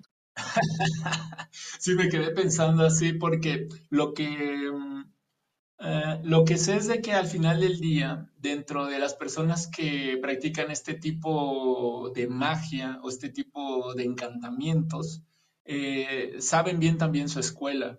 Em, eh, en el sentido de que son magos negros o son magos blancos, o es brujería blanca o brujería negra. O sea, en ese sentido, bueno, lo que yo he conocido, me ha tocado conocer, tratan de dejarlo muy en claro cuál es la, de, eh, a, qué, a qué entidades o en qué tipo de energías se van a meter para obtener esa información o hacer una, algún determinado hechizo o algún, algún determinado eh, mal a alguien. Entonces, dependiendo, eh, mm, pues, eh, lo que la persona en sí esté buscando, es el tipo también de, de, ambientes y energías a donde se va a llevar. Es lo que, es lo que yo sé. Ahora, ¿cómo conocer si es uno del otro? Si no te lo dice la persona que te está, eh, pues, en su práctica, eh, en su experiencia mística, espiritual, esotérica, si no te lo comenta, em, pues no, no, no sabría decirte cómo es que la persona podría identificar si es, si es una entidad buena o mala. Yo, fíjate que lo, y, y, me parece que es muy, es muy interesante tu, tu, pregunta y la curiosidad que tienes en esto. Porque sí, pues tú también, tú también vives, vives, o sea, vives en Guanajuato, que ese es un, un lugar súper esotérico, le llaman, le llaman el lugar de los brujos, ¿no? No, es que soy brujo porque soy de Guanajuato, ¿no? O sea, o sea la verdad hay un, hay un nivel de esoterismo muy fuerte en, en el lugar donde estás. Por eso también aprovecho y te pregunto eso. Sí, y, fíjate que en, lo que a mí respecta, en lo que he vivido, en determinadas experiencias, por supuesto que me he puesto a pensar, no necesariamente del guía eh, o quien lleva la experiencia, sino de las personas que llegan. Como que de repente en, una, en la sensibilidad que puedo tener, que no sé si es mucha, poca o nada, pero en la sensibilidad o en lo que yo puedo percibir, más bien eh, eh, lo que a mí me ha tocado vivir es la carga eh, de energía de algunas personas, que sí la siento pesada, hasta las actitudes, en fin. O sea, es lo más que yo tal vez he podido identificar y sí luego me he preguntado así de, uff, en determinadas, eh, pues no sé, eh, con determinadas personas que, que, que, he hablado de ciertos temas o en ciertas eh, espirituales a las que he ido, eh, qué tan adecuada también la persona, eh, no sé, habrá sido para, para poder canalizar o poder abrir, canalizar energías y abrir determinados portales energéticos, ¿no? O sea, sí me quedo con esa dudita. No sé si ya es mi mente que trata de sabotear un poco, sin embargo, pues eh, entiendo la, la, pregunta y la curiosidad, porque sí, no, no se sabe al 100% qué es lo que, qué energías se están moviendo ahí. Yo lo, claro, y te, pregunto porque eres una persona que constantemente trabaja con la mente y, y, tienes pacientes que y buscas acompañarlos en sus problemas y en sus cosas y buscas ayudarlos buscas ayudarlos a conducirlos por el camino de la luz. Y me imagino que muchos de ellos traen que siento problemas de envidia, siento problemas de, de esto, siento que me están haciendo esto, siento que me están, siento, y, y me imagino que tú también has, has vivido y experimentado, ¿no? Por eso te hacía la pregunta. Sí, y fíjate que en ese sentido, de, justo de sensaciones y de emociones de las personas, eh, eh, si, si tienen alguna, digamos que nosotros como seres humanos nos podemos cargar energéticamente día a día, de, acuerdo a la situación que estemos viviendo y el contexto que estemos, en, ah, en donde nos estemos involucrando, ¿no? Entonces, digo, hay, hay estudios que hablan de que la, la, misma situación anímica se contagia, ¿no? Si alguien está feliz, si alguien está triste, si alguien se siente enfermo, eh, hay, hay, una, hay, hay, un contagio eh, eh, energético y si quieres, si quieres también mental en el sentido de sugestión, ¿no? Entonces, bueno, a lo que voy con esto es de que constantemente nosotros como seres humanos, como personas, a los lugares a donde nos llevamos o donde estamos o donde vivimos o, las personas con las que nos juntamos, yo sí creo que hay una carga energética en sí. Ahora, en el, en el punto de estas experiencias, pues hay una, hay, hay una alta probabilidad de que por el movimiento que se esté invocando, la persona pueda estar o cargada positiva o negativamente, y no solamente por la experiencia en sí, sino también por el grupo que le toque. Entonces, eh, creo que eso en términos bioenergéticos sí puede suceder, ¿no? A menos, eh, eh, eso, en, este planteamiento. En el otro de que si voy con una santera que invoca al diablo y va a sacrificar una cabra enfrente de mí y me dice, esto es para que esa persona que odia se muera, bueno, es muy claro. sí, que son otros niveles. Sí, hay una energía muy densa eh, que, si bien puede ser de que en la creencia de ese ritual vaya a llevar al daño a, un tercero, pues también la persona se está involucrando en una, en una, imagínate, en una energía tan fuerte y pesada. Y, pues estás, estás, estás, estás coqueteando con energías muy profundas, o sea, tú ya eres parte, o sea, ahí viene el dicho de que tanto peca el que mata la vaca como el que la, le agarra la pata, ¿no? Sí, y, y, y, la, y en términos de frecuencia también las, las emociones están ya también catalogadas hasta con grados de frecuencias. Estás también en una frecuencia muy baja. Entonces, eh, todo eso, ¿no? O sea, sí, sí, sí creo que, que, que puede afectar. Ahora, el manejo psicoterapéutico, eso se puede, se puede experienciar, se puede vivir en una sesión si la persona con, que fue a hacer ese acto con, con, una, con una brujería negra, pesada, malévola, y, siente que alguien lo está siguiendo en situaciones ya con rasgos de esquizofrenia, se puede trabajar también. En, términos eh, psicoterapéuticos, se puede hacer un, un, cierto trabajo para que la persona también eh, sienta esa emoción, sienta, sienta esa persecución, explore emociones que no, de, de nueva cuenta, no sabemos también cómo la vida lo llevó a vivir una experiencia así que eventualmente lo pueda llevar a, en este caso, imagínate, a una sesión terapéutica, ¿no? O sea, detrás de ese acto que hizo, detrás de esa emoción que hay en, en su historia de vida que se pudiera abordar de manera psicoterapéutica. Ahora, ojo, eh, también eh, pues habría que ver cada caso. Cada caso es especial y particular, aunque, aunque se escuchen a los psicólogos y a los psicoterapeutas hablando de temas del amor, temas de, de cerrar ciclos, temas de duelo, en fin, cada persona, cada caso es especial y tiene sus connotaciones únicas. Entonces, en, este punto de, regresando al punto de, una persona que, trae esta carga energética aquí y no sabe si lo está persiguiendo el diablo o fue a jugar con la Ouija y ya siente que lo, van a abducir a otra dimensión, eh, pues bueno, es de vuelta información. Es información que se puede al final del día también sacar como qué es lo que está pasando contigo, qué te siente, qué sientes de eso, a qué te invita, de qué te das cuenta. todo eso, toda esa información también puede ser, pueden ser en, cierta forma útil. Y dentro de las técnicas o experimentos también, como se le llaman en el enfoque gestáltico, que puede ocurrir en una sesión, pues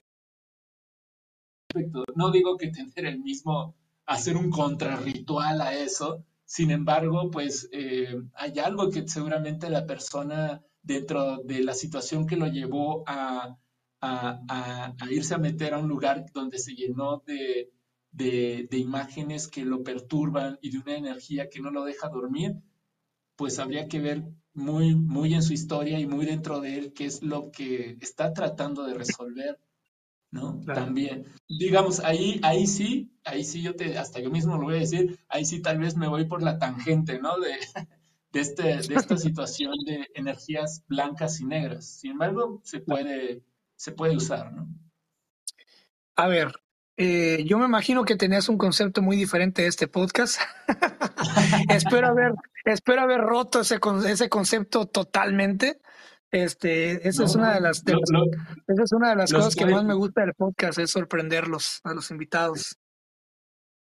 Me gusta dejarme sorprender y aparte, pues, eh, ver también en mi, en mi entendimiento y en lo que yo he vivido cómo puedo contribuir, ¿no? O sea, suma, por supuesto, ahorita que lo, ahora que lo dijiste, pues sí, o sea, alguien, una, alguien que se ha formado como ah, eh, terapeuta angelical, pues podría seguramente nutrir más, ¿no? Pero bueno, yo sumo desde mi experiencia y mi perspectiva, ¿no? Bueno, última pregunta difícil, ya para pasar a la información de lo que haces ya. Este, espero no haberte aturdido demasiado o no haberte comprometido demasiado, pero pues bueno, tenía que saciar mi curiosidad y yo, yo creo que la gente va a sacar cosas muy chingonas de este episodio.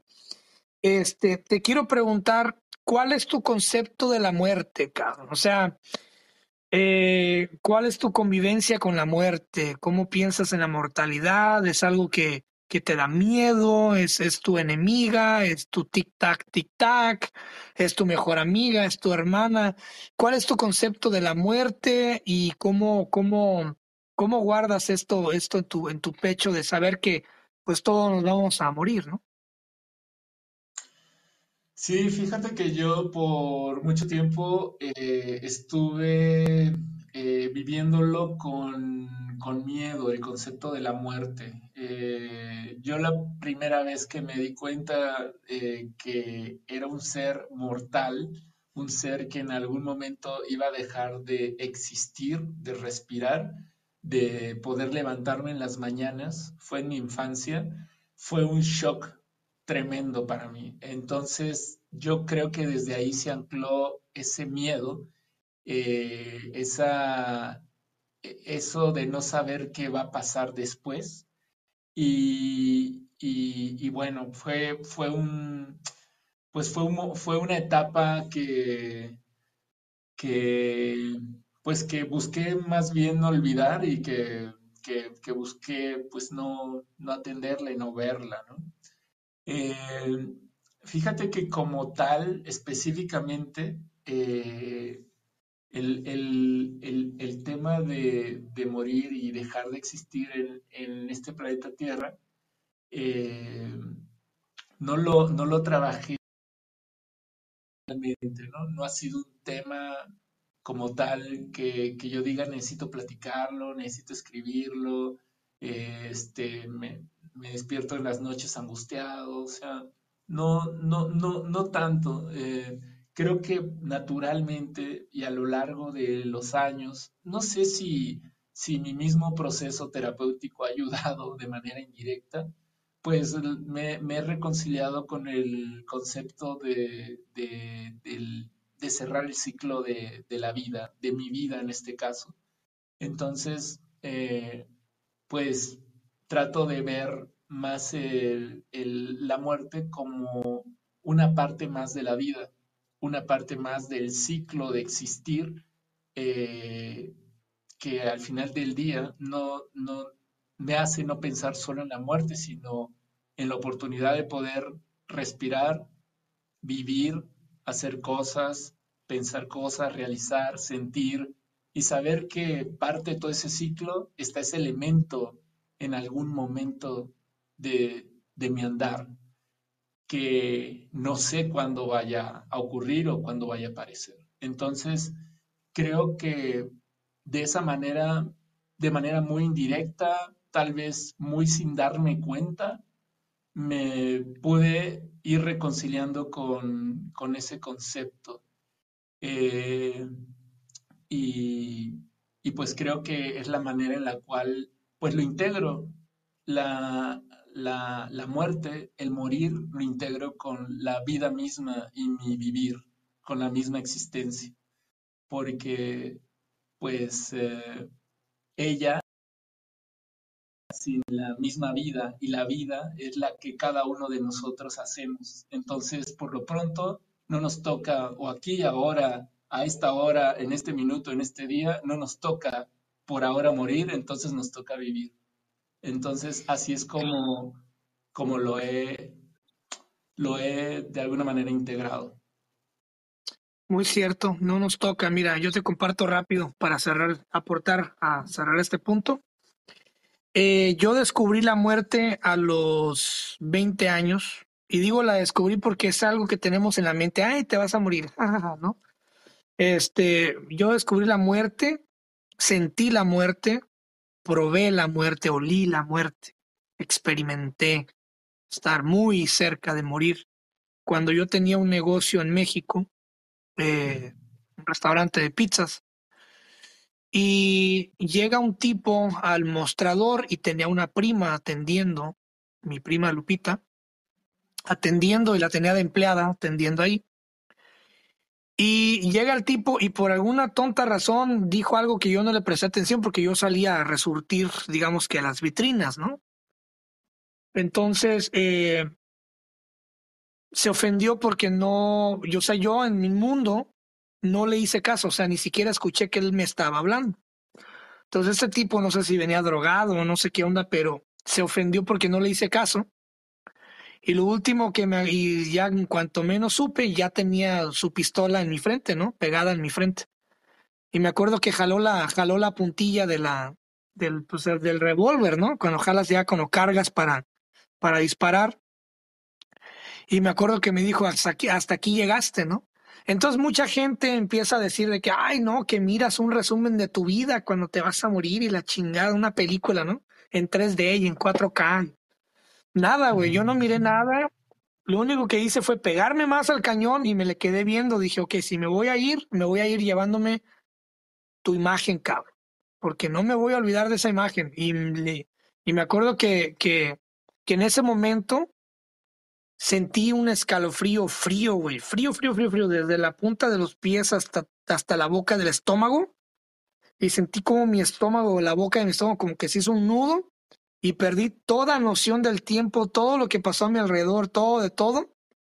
Y de repente el tipo bajó la pistola y volví como que a la realidad, ¿no? Pero en, esas milésimas de segundo, todo a mi alrededor se, se oscureció y lo único que existía era la cara de ese güey. Todo alrededor atrás de él, todo estaba oscuro, negro. Todo solamente existía la cara de ese güey viéndome fijamente y yo mirándolo fijamente y sentía el frío del cañón de la pistola en la frente. Y lo único que hice fue respirar profundo y sentir paz, ¿no? Darme paz. Y yo creo que eso fue, después, bueno, bajó el arma y se fue caminando tranquilamente como si nada hubiera pasado. Y yo desde ese momento descubrí que la muerte es parte del proceso, o sea, de que puede estar, eh, fue un recordatorio, porque yo me sentía inmortal. Yo había llegado hasta esos 20 años inmortal, sintiéndome un semidios, ¿no? Este, y fue un claro recordatorio, no sé, llámalo celestial o eh, Dios opera en, en, en, formas místicas, pero fue un recordatorio de que, o sea, la vida no la controlas tú tú no llevas el control de a qué horas te vas. O sea, hay un control, un control más allá, más infinito. Tú no llevas el control. Eh, tú no estás en control. Así que disfruta, ¿no? Entonces, desde ese momento yo empecé a disfrutar la vida.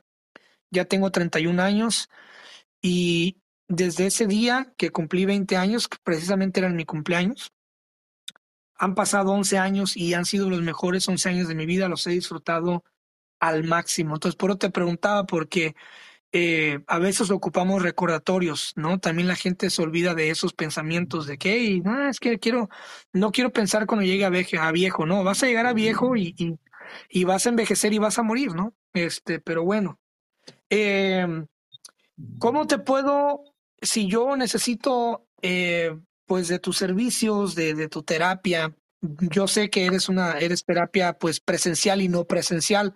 Este, ¿cómo te puedo encontrar? ¿Dónde te puedo encontrar? ¿Cuál es el nombre, el nombre, el nombre de tu sitio web? Este, ¿es presencial? ¿No es presencial? Este, si estoy en Guanajuato y quiero verte presencialmente, ¿cómo le hago? Si estoy a distancia, eh, ¿cómo le hago? Explícame un poquito del proceso. También háblame de cómo, cómo, cómo funciona todo este show, ¿no? De, de, de lo que haces ya para cerrar. Sí, pues bueno, eh, por ahora los canales de comunicación es justamente eh, los espacios en donde tengo este proyecto del podcast. Ahí tengo toda la información donde la gente se puede poner en contacto conmigo directamente en, una, en, un sitio web ahí donde pude armar algo de información y, ahí mismo también están todos los datos para eh, ponerse en contacto por WhatsApp y teléfono, ¿no? Eh, básicamente me buscan en cualquier red social como mi nombre, Pedro Disraeli, eh, pegado, y, de esa manera pues aparezco y pues ya me, pueden contactar y pues ahí se establece básicamente eh, un día y hora en donde desean que ocurra la sesión como bien lo dices, eh, eh, ya casi todos los psicoterapeutas, psicólogos que brindan, brindamos acompañamiento, tenemos la opción tanto presencial como en línea. Las dos son eficientes, las dos funcionan exactamente igual. Eh, luego hay esta, este mito de que la terapia en línea no es lo mismo que la presencial realmente el acompañamiento y el proceso que sucede eh, se, puede dar de manera muy, muy, muy adecuada y logrando pues eh, también eh, los resultados ahora sí que pues esperados en, en, un acompañamiento eficiente, ¿no? Entonces, pues así, buscándome en Google o en cualquier red social, Facebook, Instagram, como Pedro Disraeli, así pegado, con D y las dos y latinas. Ahí me pueden, me pueden contactar y por supuesto pues seguir el proyecto de, del podcast. Pues mira, déjame, déjame felicitarte porque tienes un podcast muy bonito, ya sea que lo escuches en audio o en video en YouTube. Tienes obviamente equipo, tienes cámaras, tienes micrófonos, tienes tu, pues tu interfase y, cómo cambias las tomas en tus videos. Tus videos de TikTok están muy padres y luego veo que los subes a Reels con una muy buena calidad. Este, me da mucho gusto eh, que hayas aceptado la invitación, es un gran honor y obviamente en un futuro no muy lejano vas a ver los frutos de, de este podcast. Este, los voy a compartir con todos ustedes. Este, vamos a unir las tribus y nada más quería felicitarte por el trabajo que haces. Yo creo que la gente que te vaya a seguir ahorita o cuando salga este episodio les va a encantar pues lo que haces. Tienes temas bien interesantes, o sea, eh, aceptar no es decir sí a todo, este, habla sobre el dinero, sobre los propósitos del año, o sea, son, son esos episodios, esos esos pequeños videos que, te van a dejar algo para que sigas el día y, y nada más quería, si alguien no te ha, si no te ha dicho esto, yo te lo quiero decir. O sea, me encanta mucho y envidio la, postura que tienes de tus videos, todo bien bonito, bien limpio, eh, muy bien organizado y espero que la, la, vida nos dé la oportunidad de un día ir a, a, Guanajuato, que tengo planeado ir. Ya estoy en deuda con otros invitados que, que han estado de Guanajuato aquí en el podcast para poderle caer a tu estudio y grabar algo en persona. Este, y las puertas a este podcast, pues siempre van a estar abiertas para la hora que quieras regresar, con el tema que quieras, que quieras abarcar. Y este, espero que de aquí salgan, pues salgan personas que quieran buscar la ayuda de Pedro Disraeli. Este, ya chequeé su página web, está bien, bien, bien, bien explicada. Este, y es una persona bien, bien honesta, bien, bien transparente. Y créanme, si te vas a buscarlo en YouTube o si te vas a buscarlo en Instagram, no te vas a arrepentir de lo, de los, de los reels que vas a ver y de tener ese contenido en tu, en tu feed circulando, porque es una buena persona. Aparte, eh, cuando lo miras en video, te da, te, te, te, das cuenta de que tiene una buena alma, un buen corazón. Y, y, y, y pues nada, estoy, estoy, yo disfruto mucho como audiencia y pues que sea la primera de muchas pláticas, hermano. Muchísimas gracias, Cris. Eh, pues también agradecerte el, el, el, espacio y sí, cuando gustes y cuando te eches, eh, no sé cómo vaya a estar tu agenda o tu, cuando te eches tu vuelta acá a México. Y sí, cuando andes aquí por Guanajuato, me, me dices y con todo gusto podemos armar un, un episodio aquí en vivo. Eh, yo encantado de la vida y por supuesto encantado de, de ver eh, de qué manera podemos seguir colaborando o hablando o haciendo otro episodio ya en otros en otras temáticas o, o, o, en, o en, otras ideas, ¿no? Con, con todo gusto. Y, vamos y, a... Y vamos a vamos a hablar con brujos y a sacrificar cabras, güey. Imagínate, no, hombre. No, hombre, qué feo, qué, qué, qué, eso ya son otros niveles, güey, no, ya, hombre, sí, no, ya. Hombre, esto se va a hacer ultra viral, entonces. Sí, hombre, pues bueno, mira, por eso es que estoy en audio, porque aquí no nos pueden sacar de contexto, hermano. Ya cuando es video sí Exacto. te sacan de contexto, pero aquí tienen que escuchar toda la entrevista para sacar estos 10 segundos. Pero bueno, hermano, te mando un fuerte abrazo, me pongo a tus órdenes. Eh, y cuando salga este episodio, pues voy a estar etiquetando, vamos a estar ahí circulando tus redes sociales. Y pues nada, muchas gracias, gracias. Por, por dejarte profundizar en, en, en mis tonterías, en mis preguntas y yo creo que hoy le dejamos a la gente pues un, un, por lo menos abrimos un tercer ojo, ¿no? Un pestañeo del tercer ojo. Hey, exacto, no, y para nada, muy agradable conversación, las, las preguntas son preguntas, es mejor, o sea, qué chido preguntar y qué chido meternos en terrenos donde pues normalmente la gente no se mete o le tiene un cierto temor de meterse, pues eh, contribuye a, a, hacerse invitación a, a, ser audaces también con, con, lo que se expresa y lo, con, con lo que se siente. No, muchísimas bueno. gracias y, y, muy a gusto estar con, contigo platicando. No, igualmente. Entonces los invito a checar a Pedro Disraeli, o sea, D-I-S Raeli, Disraeli. Y pues bueno, gracias hermano y nos escuchamos la próxima.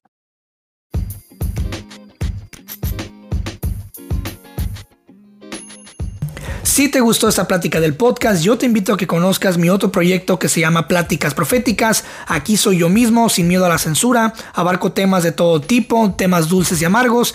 Y bueno, son monólogos bien chingones, bien padres, que te vas a divertir mucho y sobre todo vas a pasar un buen momento y vas a aprender cosas nuevas. Así que te invito a que conozcas el otro proyecto que se llama Pláticas Proféticas. Y ahí nos escuchamos también. Muchas gracias.